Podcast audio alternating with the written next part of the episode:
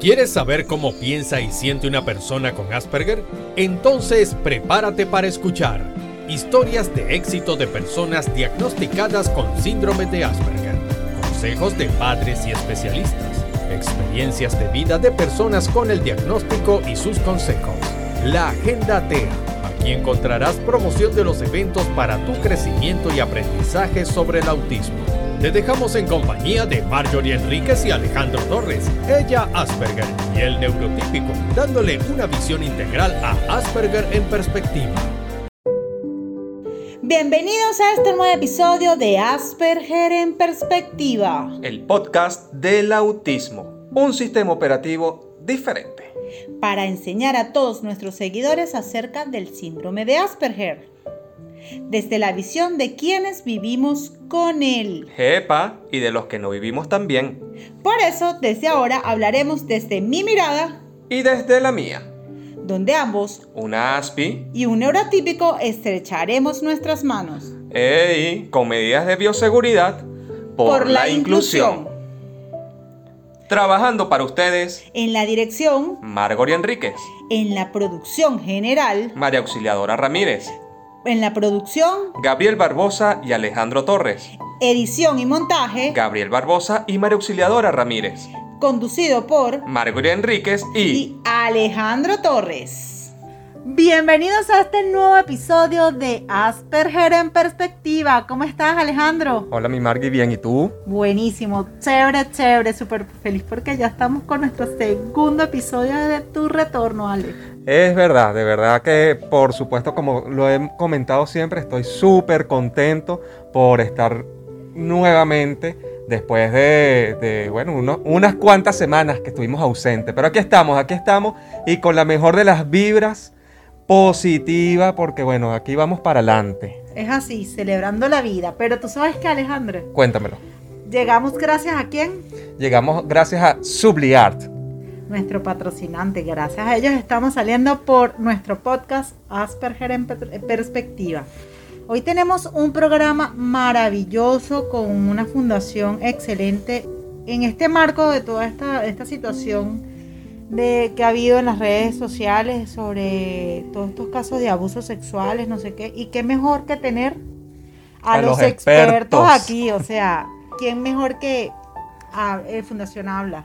Correcto, el día de hoy tenemos como invitada a la directora de la Fundación Habla, la doctora Sofía Martínez Campo. Y bueno, para los que no saben, la Fundación Habla es una organización que visibiliza, se preocupa, previene, divulga y construye además toda la información que realmente necesitamos saber para que, bueno, el abuso sexual infantil en este caso, por supuesto, no, no se dé, ¿no? O sea, tenemos que prevenir todo esto y bueno, vamos, vamos a comenzar a, a preguntarle a nuestra invitada del día de hoy y por supuesto vamos a dar la bienvenida. Bienvenida doctora, ¿cómo, ¿cómo le ha ido? Bienvenida Sofía, nos encanta tenerte aquí en los micrófonos de Asperger en perspectiva y bueno, como comentamos al principio, es un tema súper delicado, pero muy, muy importante que maneje nuestro público porque es un tema de prevención, de observación y de ayuda.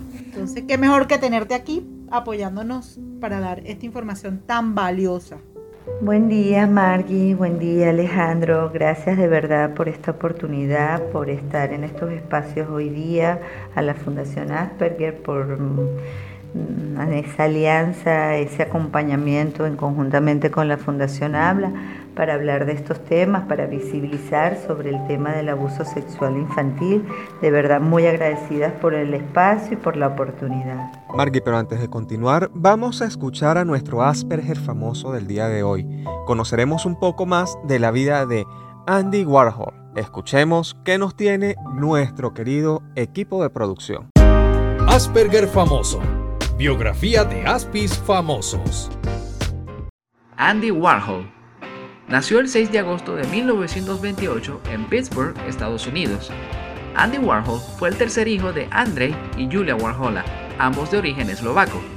En su infancia sufrió de la correa de Sydenham, una enfermedad que afecta el sistema nervioso y provoca movimientos involuntarios, así como también fue hipocondríaco. Durante largos periodos no pudo abandonar su cama, solo se dedicaba a dibujar. Un tiempo después ingresó a la Carnegie Mellon University en Pittsburgh para estudiar arte comercial.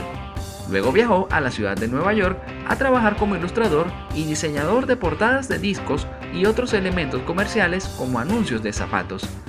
Se dice que debido a que el artista plástico tenía problemas para relacionarse socialmente y de torpeza motora, tenía la condición de síndrome de Asperger. Entre el 6 y el 24 de noviembre de 1962, Warhol presentó su primera exposición en Nueva York en la Galería Stable. Luego creó un estudio o taller llamado The Factory y comenzó a hacerse popular. En el año de 1965, Warhol se convirtió en manager del grupo The Velvet Underground, pero solo duró unos pocos meses. En el plano musical, aparte de su cercanía a reconocidos cantantes, Warhol llamó la atención de David Bowie, incluso puede ser visto como una influencia para este. En 1969, Warhol lanzó al mercado su revista de moda Interview. En la década de 1970 se dedicó a retratar artistas de la talla de Mick Jagger, John Lennon, Elizabeth Taylor o Michael Jackson. Incluso, para Mick Jagger, diseñó en 1971 la portada para el disco de los Rolling Stones Sticky Fingers y fue musa inspiradora de una de las canciones que lanzó Bowie en ese año titulada Andy Warhol. Warhol también trabajó para BMW, ya que pintaba los vehículos de la compañía que serían exhibidos en exposiciones de una línea denominada BMW Art Car. En 1975 publicó el libro La filosofía de Andy Warhol, de la A a la B y de la B a la A. Warhol fue partícipe de la consolidación del arte moderno por sus aportes al pop art, identificado por representar imágenes de la cultura popular. Él siempre intentó captar las características de los objetos cotidianos y así exponer la esencia de su país, por ejemplo, en una botella de Coca-Cola o la pintura de una lata de sopa Campbell. Sin embargo, fue rechazado por la crítica en repetidas ocasiones y juzgado negativamente por mezclar en exceso el mundo de los negocios, el consumismo y lo comercial con el mundo del arte. Pese a tantos reproches, la obra de Warhol mantenía viva la pregunta sobre qué es el arte y quién debe decidirlo. En los años 80, estrechó lazos con algunos grupos neoexpresionistas y movimientos de la transvanguardia, también participó en varias producciones con Miguel Bosé, un retrato y una aparición en uno de sus videos musicales. Warhol continuó retratando a diversas personalidades del mundo político y económico. Como artista, siempre se negó a comentar su obra. La mayoría de sus creaciones audiovisuales y plásticas abordaban la temática de la sexualidad. Sin embargo, Warhol no hizo muchos comentarios personales sobre sus inclinaciones y con respecto a sus creencias religiosas él siempre se consideró perteneciente a la Iglesia Católica Bizantina Rutena. Incluso iba a misa con bastante frecuencia. El 22 de febrero de 1987, Andy Warhol murió por una arritmia postoperatoria luego de un procedimiento de vesícula. Tras la ceremonia respectiva, el ataúd se dejó en el cementerio católico bizantino de San Juan Bautista en Pittsburgh. El féretro fue enterrado junto a un número de la revista Interview, y ese mismo año se creó la Andy Warhol Foundation for the Visual Arts. En su ciudad natal existe un espacio dedicado a conmemorar su vida y su obra, el Andy Warhol Museum. Esta fue la biografía del Asperger famoso de hoy, Andy Warhol. ¿Qué les pareció el Asperger famoso de hoy? ¿Lo escuchaste, Alejandro? Ah, Andy Warhol. ¿Cómo es que tú me dijiste? Repeat after me. Repeat after me. Warhol. Warhol. Bueno, ¿lo escucharon? ¿Qué les pareció? Cada día que ponemos un Asperger famoso demostramos que no hay techo, que lo importante es que utilizar las capacidades para que se puedan desarrollar y hacer y llegar a donde quieran. Pero ahora sí, vamos a comenzar, este Sofía. Gracias, Sofía, gracias por bueno por estar aquí. Eh, para nosotros, por supuesto, es un honor tener a los expertos en, y a los expertos en, en este caso en este tema tan importante que, bueno, que ha destapado, por llamarlo de una manera, una olla de hace más o menos un mes, dos meses, que comenzó en, este, en las redes sociales. Eh, bueno, personas. cantidad de personas denunciando los acosos sexuales que recibieron cuando niñas, acosos y abusos. Y abusos, correcto. Entonces, bueno, pero ante todo, Sofía, ¿por qué no nos dices o por qué no definimos qué es abuso y qué es el acoso sexual? Importantísimo. Ya comenzando con las definiciones y, y bien este, para que todo nuestro público ya esté claro qué es una cosa y qué es la otra. Sí, creo importante que para comenzar podamos hacer esa definición de qué es el abuso sexual infantil y adolescente, al igual de qué es el acoso sexual. En primer lugar, bueno, sí, el abuso sexual es esa forma de maltrato, es ese delito que se comete de una forma premeditada, no accidental, que de alguna manera priva al niño de sus derechos y de su bienestar y que se trata en sí de esa conducta ejercida por un adulto hacia un niño, una niña, un adolescente, quien es este usado como un objeto sexual por esta persona para así de alguna manera valerse de esas relaciones que puedan existir, quizás afectivas o del vínculo de confianza del entorno cercano del niño, en donde hay una simetría de poder y basándose en esa simetría de poder es que pueden hacer esa fechoría y cometer el delito del abuso, ¿no? También cuando lo diferenciamos con lo que es el acoso sexual, podemos decir que el acoso sexual es esa conducta quizás eh, no deseada, que tiene mucha connotación sexual en cuanto a, bueno, al entorno quizás del niño, del adolescente, en donde la persona eh, víctima se siente ofendida, se siente humillada, se siente intimidada, agredida de alguna manera, bueno, por algunos comentarios sexualizados, por algunas acciones, algunas miradas que hacen que esta persona, este abusador, intimide a la víctima, ¿no? Y realmente, bueno, el acoso e, e, es, un hecho que ocurre desde hace muchísimos años, es un, es un problema muy antiguo, pero realmente hoy día es que se está dando eh, en, nuestra, en nuestra sociedad eh, como la visibilización, el entendimiento de lo que es el acoso. Ajá, ¿y cuáles son esos tipos de abusos? Sé que más o menos nos estuviste comentando ah, ahorita, pero podemos indagar más o menos de cuáles son los tipos de abuso sexual que existen. Gracias por esa pregunta porque es así, muchas personas tienden a confundir realmente cuáles son los tipos de abusos sexuales, ¿no? Y primero que todo debemos entender que hay tipos de abuso con contactos y tipos de abusos sin contactos, ¿ok? Eh, los tipos de eh, abusos con contactos podemos decir que, bueno, pueden ser todo esto de tocamiento de las partes íntimas, actos lascivos, inducción a que el niño o el adolescente realice tocamientos a su agresor, el frotamiento de sus genitales al agresor contra su cuerpo, su vestimenta, eh, la penetración genital, oral, anal, vaginal, esos pueden ser un tipo de abuso con contactos. Pero hay también una nueva modalidad que es el abuso sin contactos, que también marcan, también causan traumas, como pueden ser comentarios sexualizados, el exhibicionismo, el boyerismo, la exhibición a materiales pornográficos, la inducción a que el niño o el adolescente hagan toques indebidos o se masturbe frente a este, este abusador, a este agresor. También, bueno, lo que es la explotación sexual, la comercialización de, los niños como víctimas en este tipo de, redes de pornografía y de prostitución. Esos son tipos también de abusos sin contacto. También los, nuevos delitos informáticos que se presentan, eh, podemos catalogarlos como un tipo de abuso sin contacto, como por ejemplo la figura del grooming, que bueno, que es esa, e, esa identidad falsa que se hace pasar y utilizan las redes sociales y las plataformas digitales para cometer el delito. Entonces, podríamos hablar que hay dos tipos de, de, figuras en las que tenemos abusos con contacto o abusos sin contacto.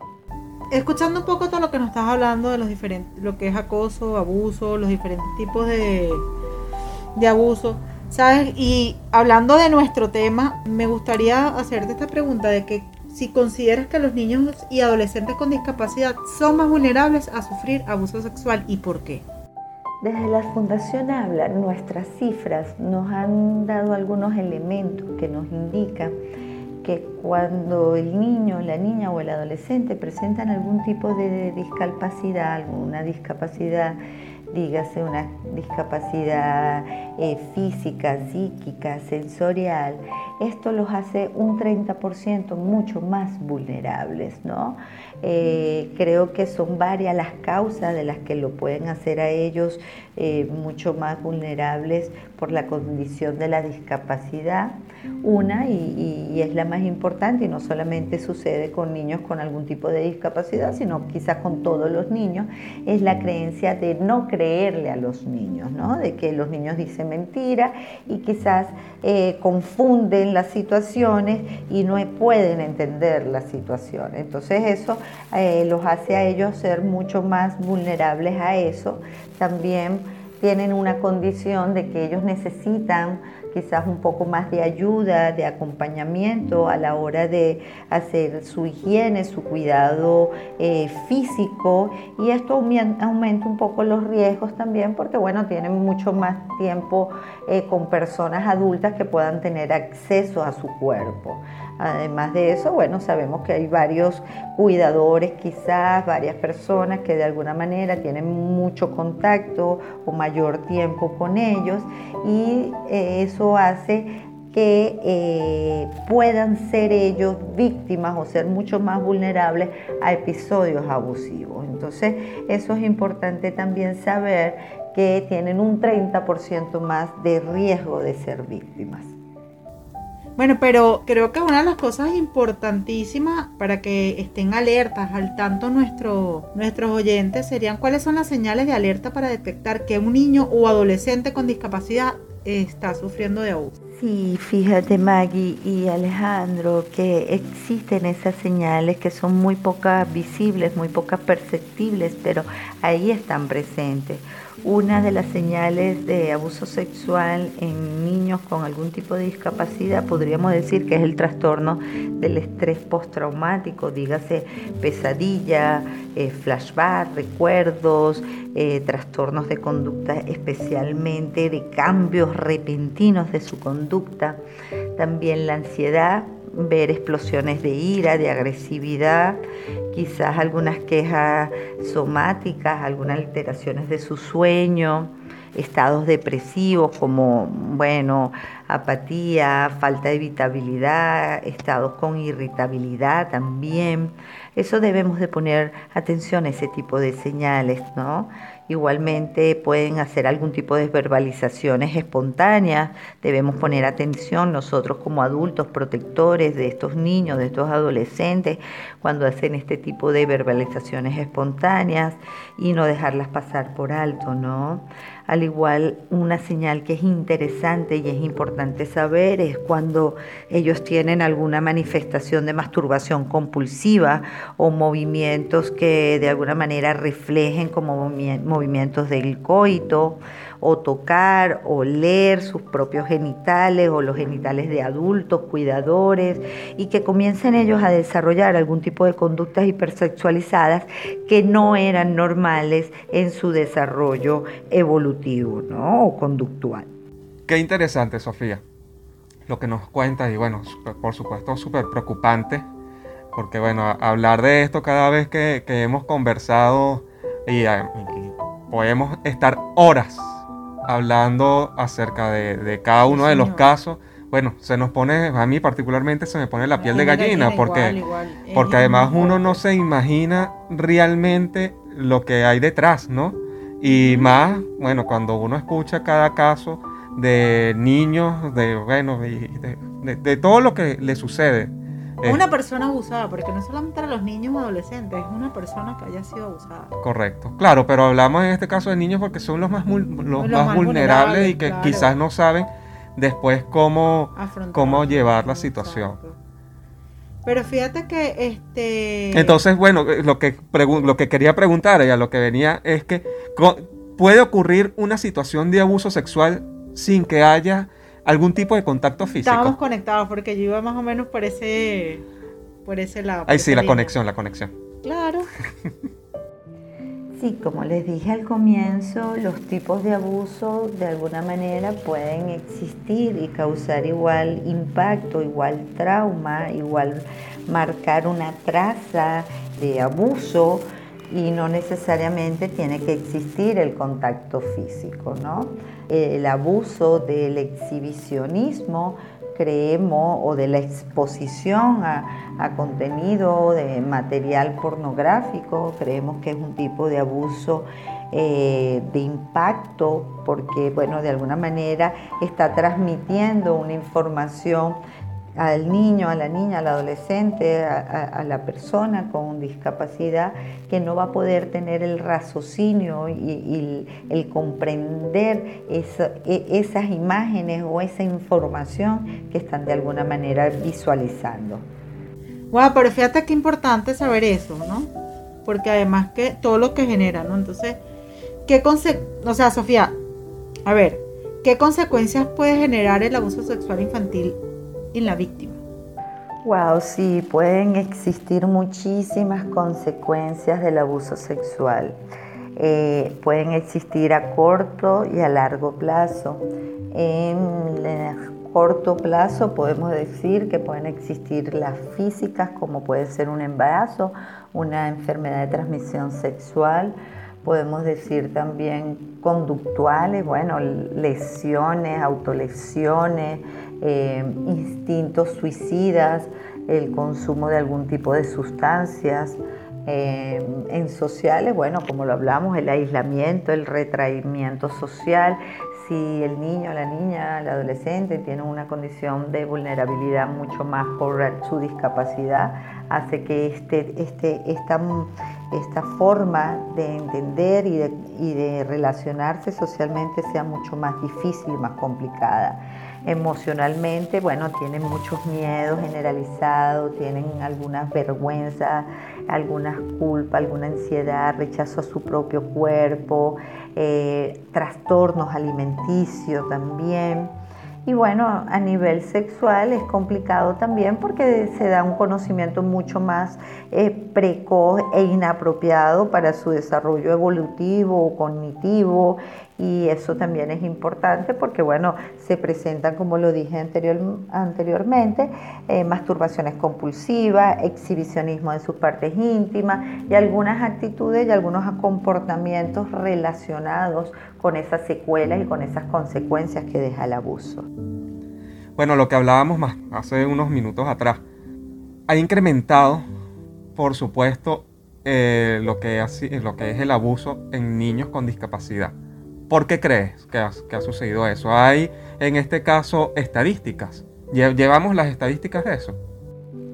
Cuando hablamos de los incrementos de las cifras y de la incidencia de las situaciones de abuso en tiempos de pandemia, se habla de que alrededor es un porcentaje del 40%, mucho más de casos de incidencia, por un motivo muy importante y es que pasa mucho más tiempo la víctima eh, con su abusador, con su depredador. Recordemos que eh, son personas muy cercanas a los espacios de confianza, a los espacios familiares, a los espacios de amistad y realmente hace que esto se incrementa.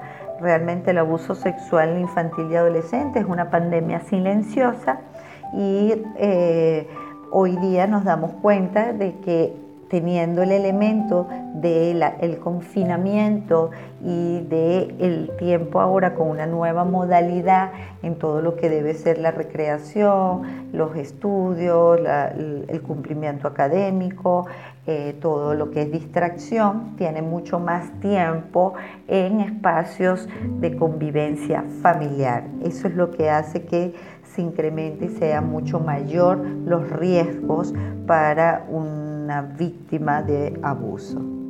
Bueno, pero fíjate, llevar una estadística debe ser muy difícil, como porque a las personas les cuesta hablar del tema, ¿no? Pero mira, la incidencia del abuso en niños con discapacidad también proviene dentro de la familia. Porque si se ha incrementado en este tiempo de pandemia, o sea, no es difícil pensar que, sea por parte de la familia, ¿no? Efectivamente, el delito del abuso sexual infantil, el crimen tan atroz como este tipo de hecho, es en los entornos de confianza, en los entornos familiares, en los entornos de seguridad, donde hace vida eh, eh, el niño, el adolescente, el joven. Si son niños con algún tipo de discapacidad, no podemos, podemos también entender que provienen de esos espacios seguros para ellos, de esos espacios de familia. Y muchas veces el depredador eh, nos pueden dar las cifras de decirnos que hasta alrededor del 88%, cerca del 90% de esas personas de muy cercanas que hacen vida con el niño, con la niña, con el adolescente y que de alguna manera hacen vínculos con la familia, vínculos con los protectores para que se crea la confianza. Y eso es parte de, de la situación que se presenta cuando hablamos de una asimetría de poder. Wow, lo que nos cuenta Sofía, como lo dije, nos, nos pone la piel de gallina porque uno no se imagina lo que puede estar llevando un niño dentro del seno familiar, ¿no? Eh, bueno, padrastros, primos, tíos, hasta abuelos. Vecinos, qué sé yo. Qué fuerte. Bueno, pero ¿cuáles serían, Sofía, para que la gente, no, o sea, no sé, creo que es difícil, en mi, en mi opinión, ¿no?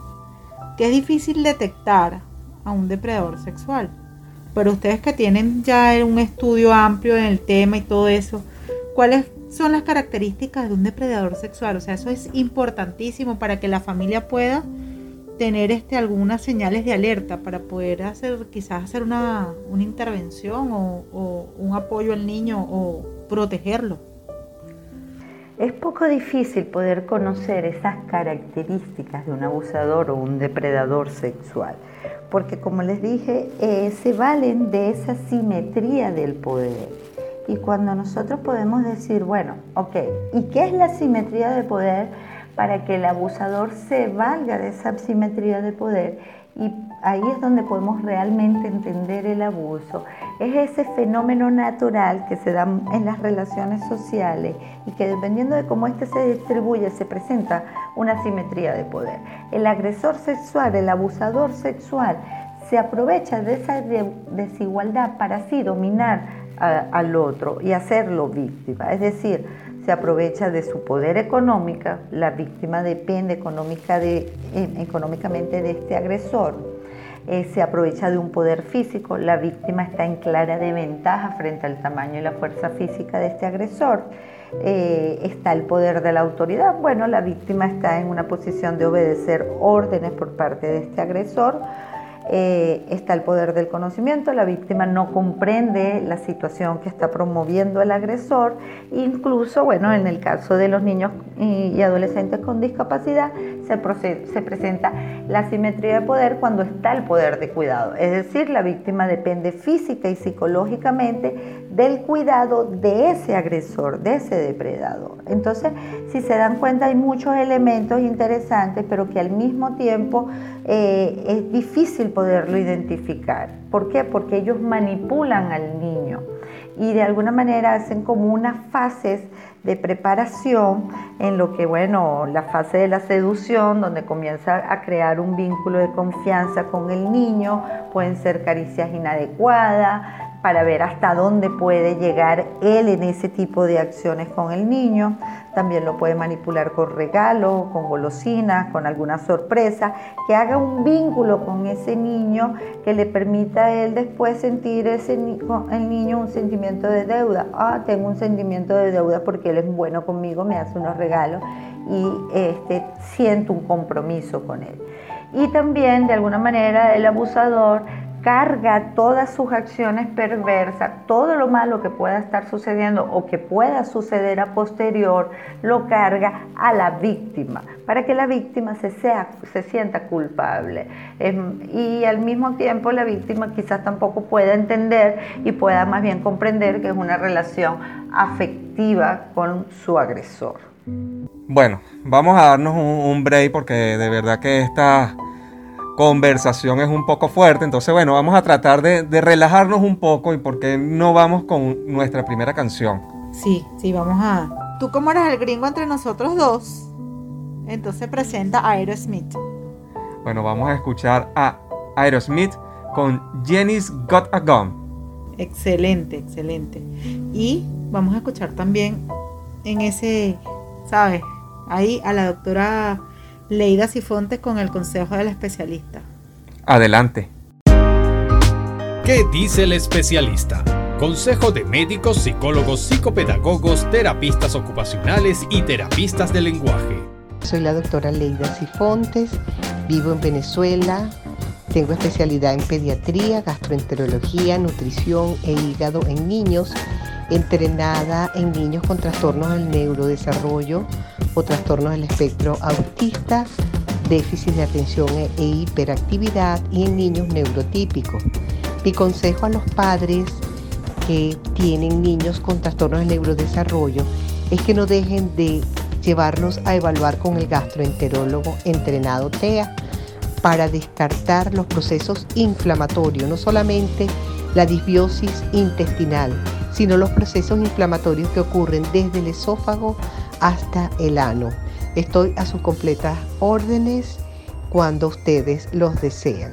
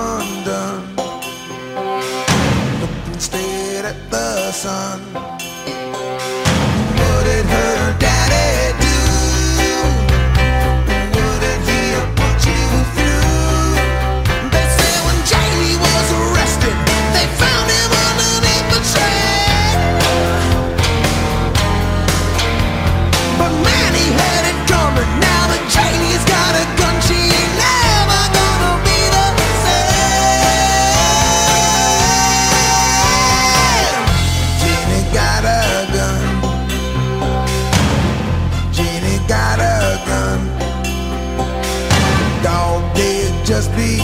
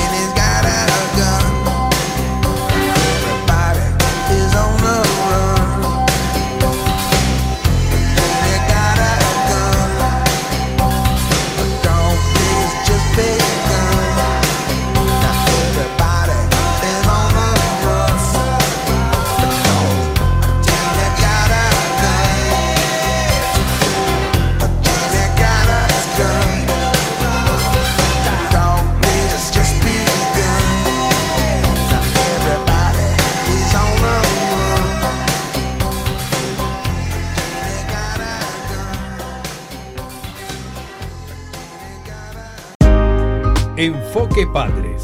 Consejo de los Padres. Hola, mi nombre es Lucía Ramírez, tengo 27 años y vivo en Caracas. Mi hijo de 7 años fue diagnosticado hace muy poco y aunque por un momento me invadió muchísimo el miedo, luego pensé que con Asperger o no, todos somos diferentes. Nadie hace las cosas que el otro, ni tiene capacidades iguales. Hasta los gemelos tienen algo que los diferencia. Así que aquellos padres que están iniciando en esto, los invito a que no se asusten porque no es el fin del mundo. Lean acerca del tema, instruyanse y verán que con las herramientas necesarias su hijo o hija va a lograr todo lo que se proponga. Muchas gracias. Bueno, mi Ale, retornando de nuevo aquí a Asperger en perspectiva. Asperger en, eh, Asperger en perspectiva, gracias a Subliart. Más nada, viste, bello. Y esas tazas y esas cosas que nos regalaron, Uf, uf, ya, ya la vamos a estar enseñando en nuestras, en nuestras redes, redes sociales para- para... que vean y que les escriban a ellos a través de subliarts.be a través de Instagram. Excelente, ¿verdad que sí? De verdad que sí. Bueno, ¿y qué te pareció el consejo de los padres? Magnífico, magnífico, por supuesto. Siempre magnífico. Por eso le damos las gracias a Lucía Ramírez, que el día de hoy fue la encargada de darnos su consejo a los padres de toda nuestra audiencia, que por supuesto tienen la condición de Asperger. No, excelente, de verdad que, que sí.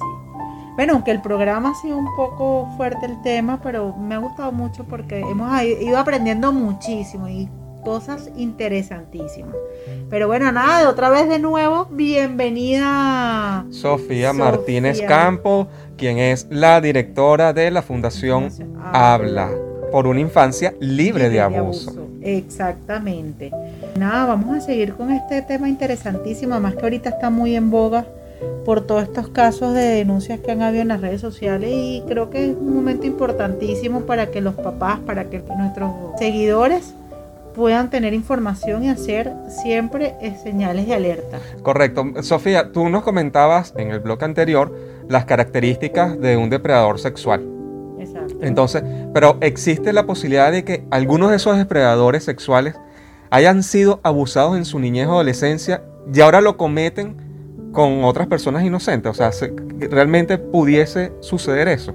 Wow, sí, algo como el bullying que cuando te lo hacen, que lo han hecho ellos, lo hacen, wow, qué fuerte, ¿no? O sea, que te hayan abusado y ahora tú... Vamos a Correcto. ver qué nos dice Sofi. Maggie, Alejandro, de verdad que estoy muy complacida por este espacio.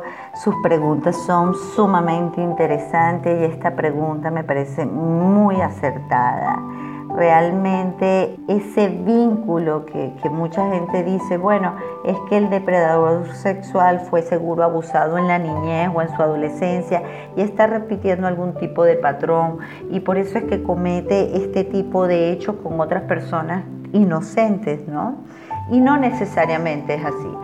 La psicología moderna ha tenido muchos avances y muchos estudios en cuanto a estos estudios conductuales y, comportamientos de los depredadores sexuales, de los pederastas en sí, no incluso el estudio como parafilia, de la pedofilia, sino estudiar un poco más como un reto a la psicología moderna y al mismo tiempo como un reto al criminólogo, al que estudia la conducta del delito, como abogada, como especialista en materia de derechos humanos, como defensora de derechos de niñas, niñas adolescentes. Puedo decir que hay un gran esfuerzo en poder entender el intercrímene, es decir, el camino a ese delito y el por qué se comete ese delito. Y realmente no necesariamente se rompe esa creencia, ese mito social.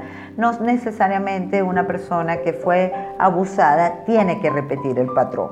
Los porcentajes realmente son muy pocos, se dice alrededor de un 10 a un 15% que se repiten patrones conductuales de la infancia o de la adolescencia y bueno, porque yo me sentí agredido, me sentí dolido, me sentí afectado, voy a cometer el mismo hecho. No, porque al contrario, muchas víctimas entienden en su etapa de la madurez que ellos fueron víctimas que fue algo muy doloroso y no quieren repetir ese patrón. Incluso se vuelven mucho más protectores porque no quieren que a la infancia le ocurra hechos tan dolorosos como los que ellos vivieron en sus momentos.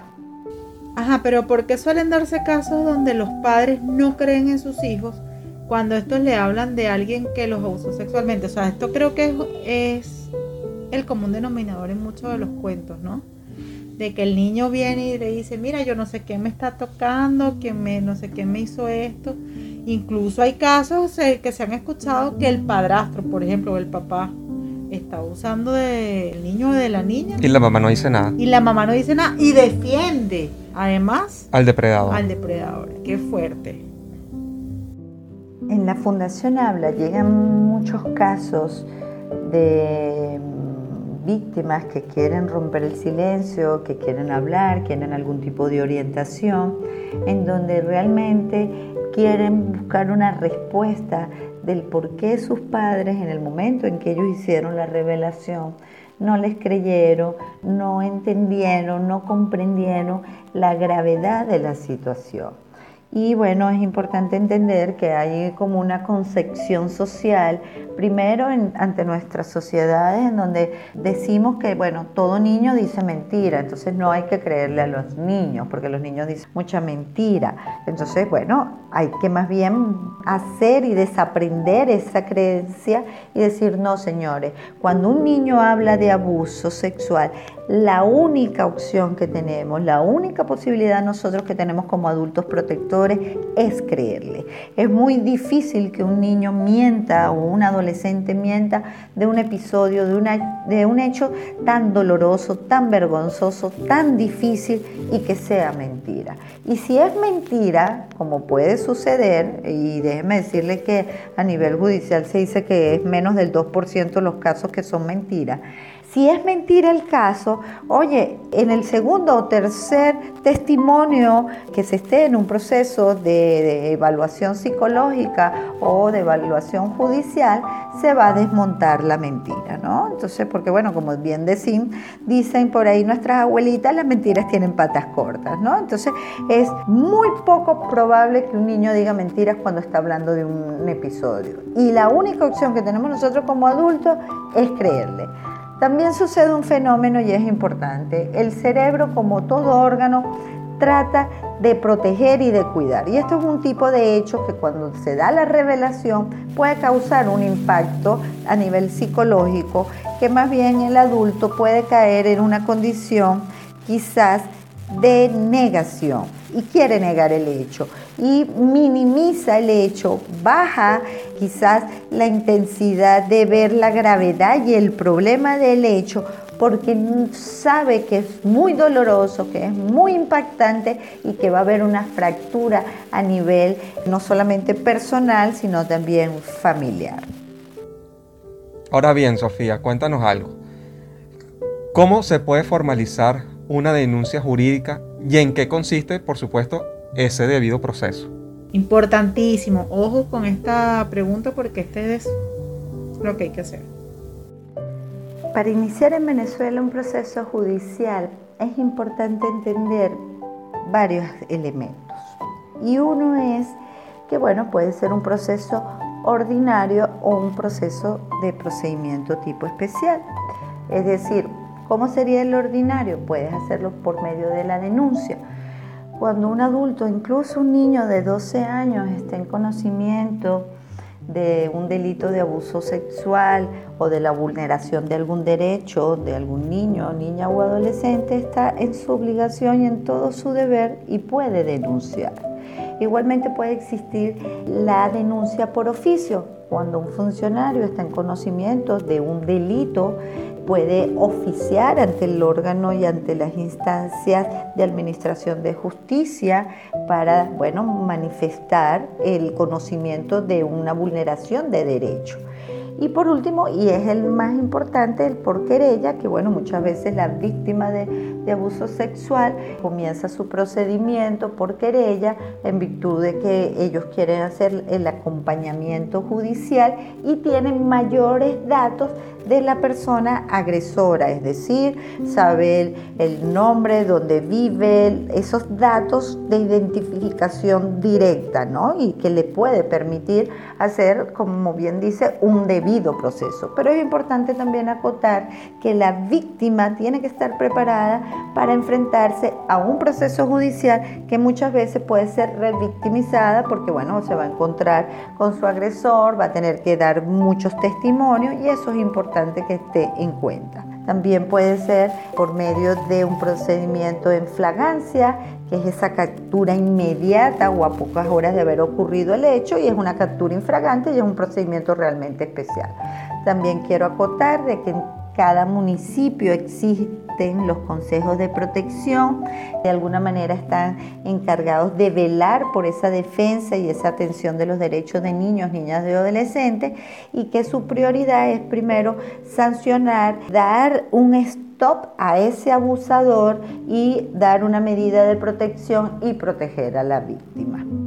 Bien, pero volvamos a lo que nos corresponde, porque bueno, por supuesto estamos dentro de un programa, digo, nosotros vamos dirigidos, por supuesto, a un público que de alguna manera tiene una discapacidad, ¿no? ¿Sí?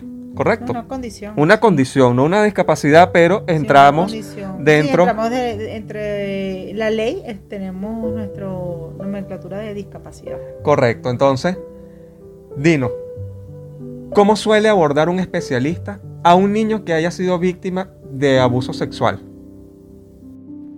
Sí, fíjense que hay algo sumamente importante en esta pregunta. ¿Y cómo es poder abordar desde el ámbito especialista a un niño que ha sido víctima de abuso sexual y si tiene una condición de discapacidad también es un reto a nivel de atención o de ese abordaje, ¿no?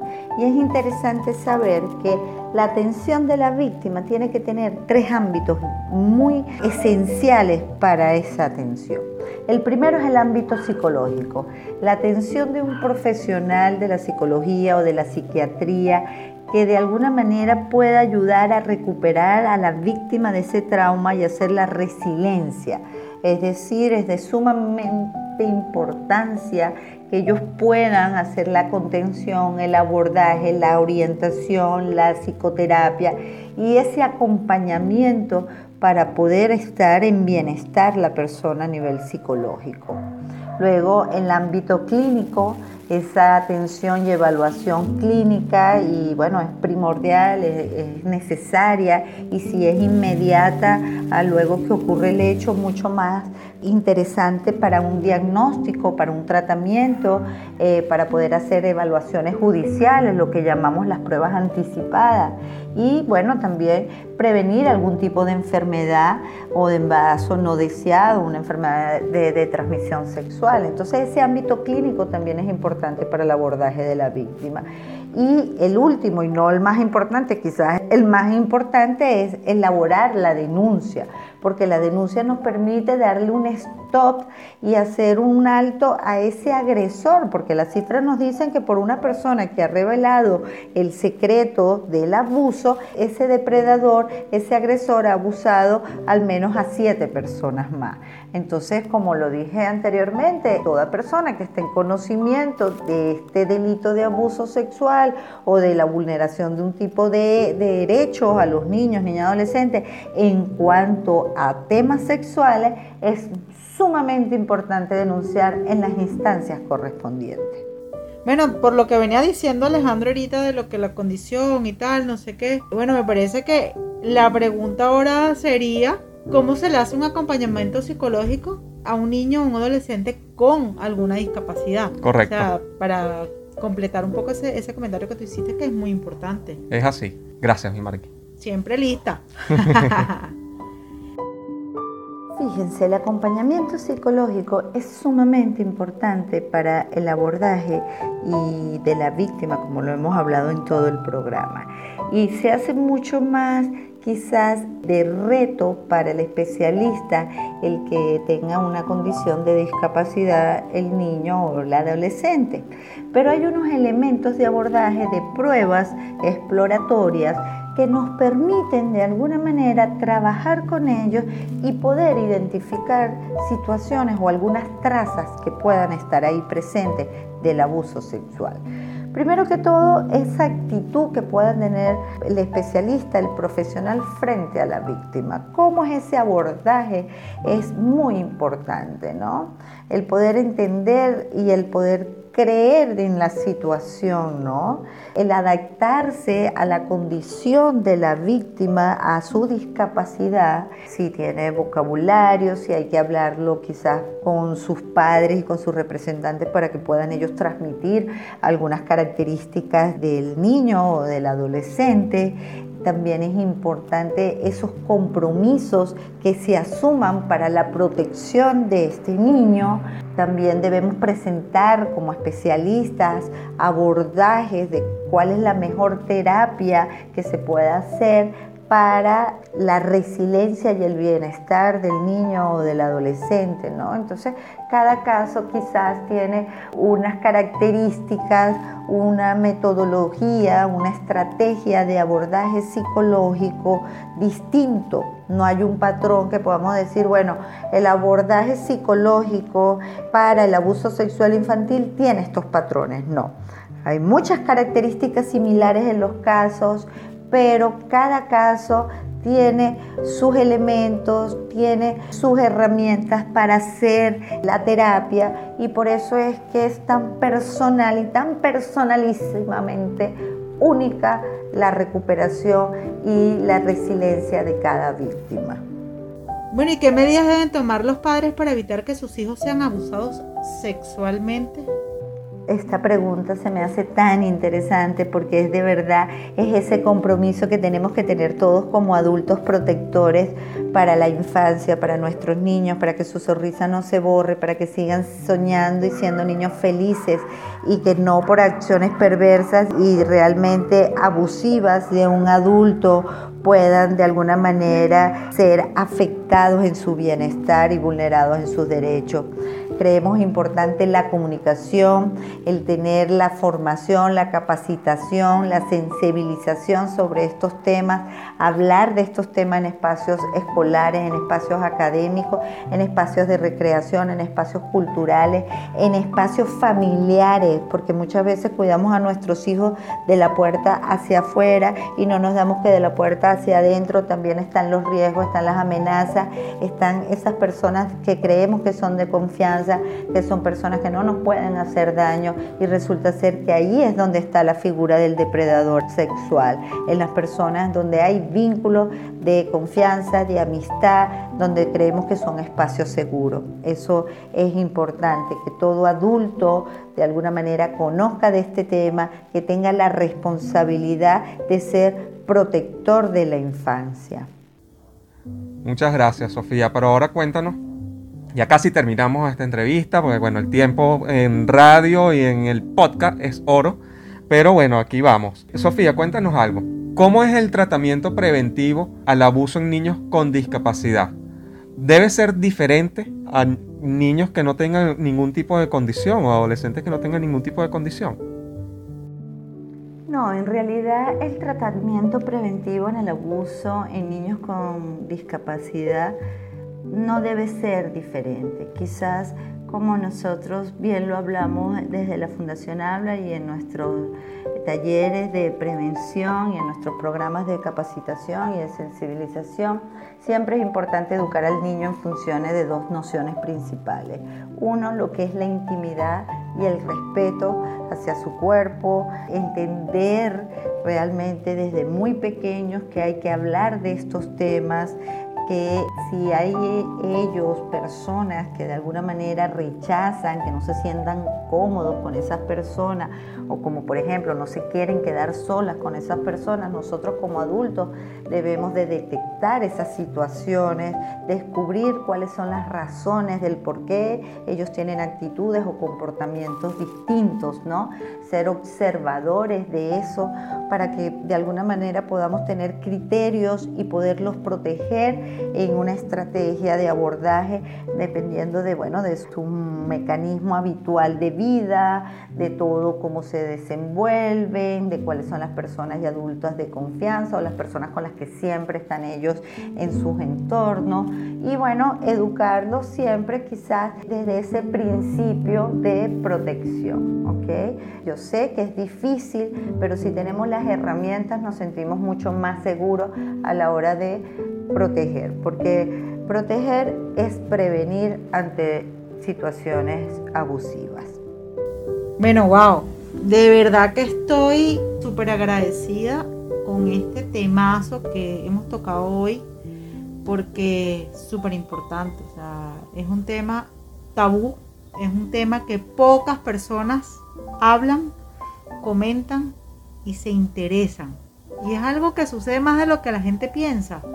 Entonces, qué mejor tener a nuestros especialistas y a personas que trabajan en pro de una infancia Libre de abuso. eh, libre de abuso. Entonces, qué mejor que, que tener a, a esta representante, la directora de la Fundación Habla. Súper agradecidos de tenerte aquí, Sofía. De verdad que un súper temazo, tremenda información que nos has dado.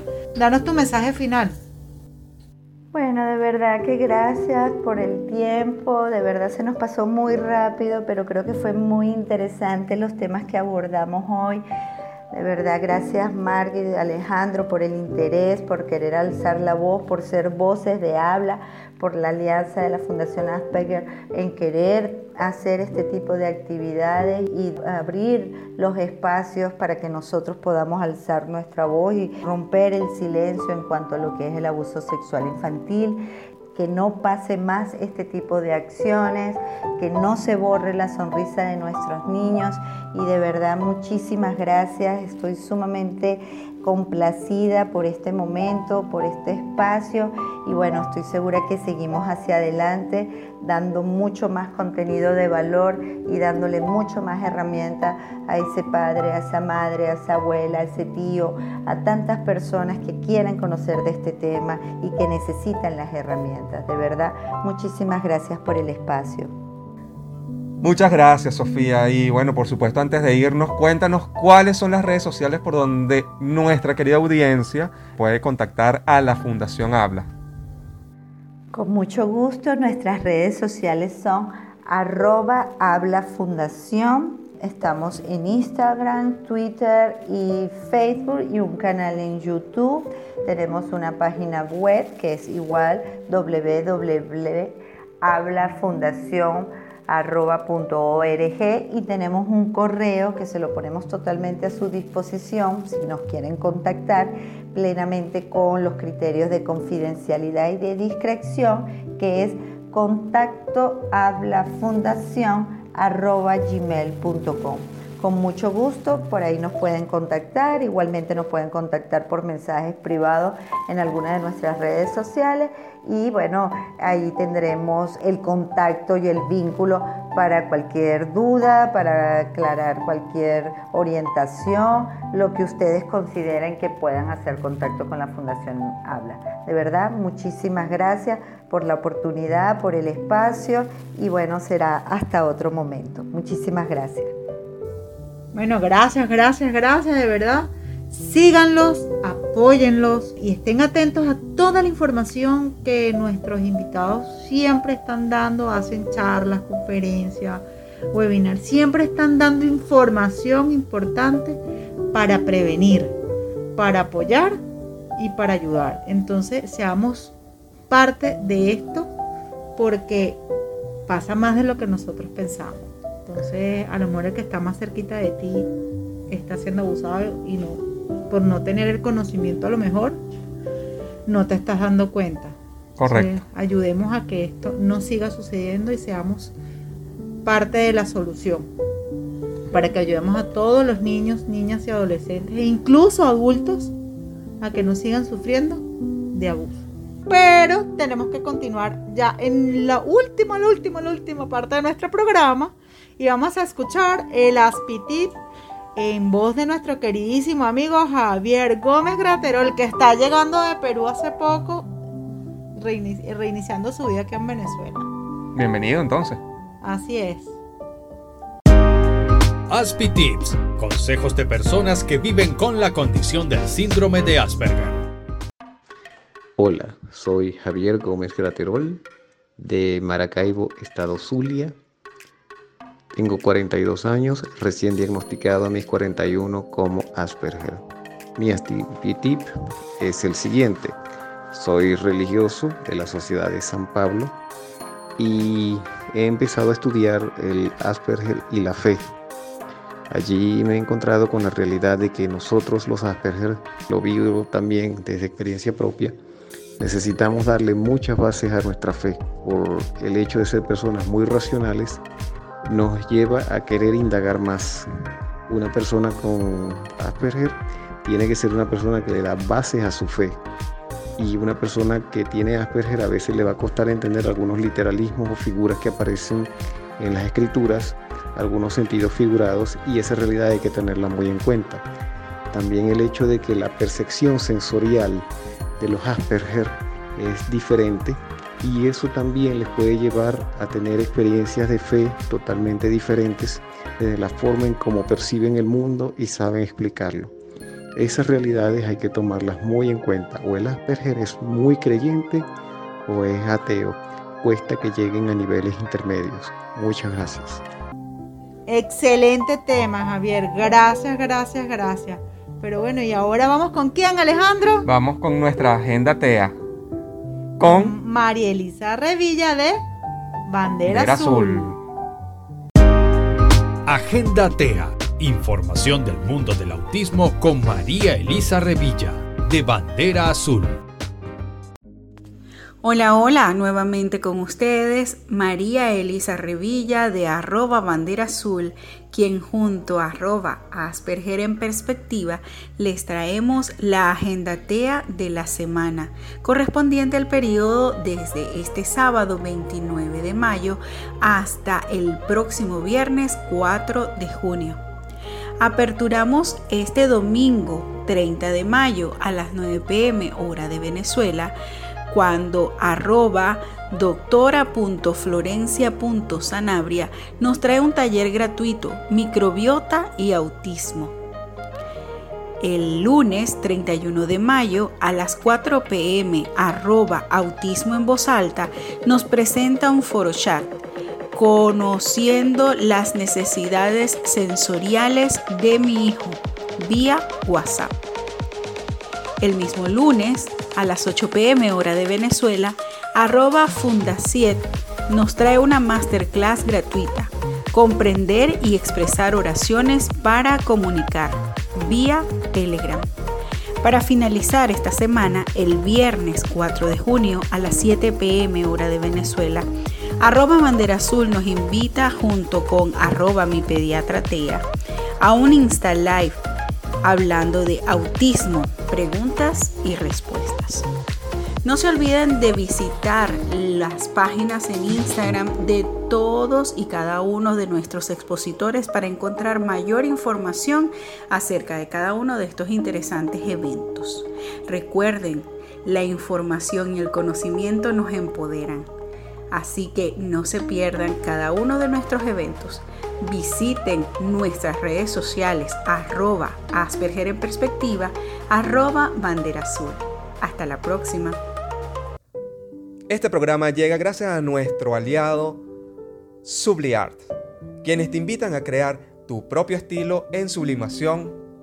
De franelas, chemises, tazas, gorras y todo tipo de uniformes escolares y empresariales. ¿Cómo contactarlo? Bueno, ingresa a su cuenta de Instagram arroba subliart.be. Subliart. Crea, tu, propio, estilo. Bueno, y vamos con la canción de cierre que es de Linkin Park y, la, y con el temazo de Crayoling.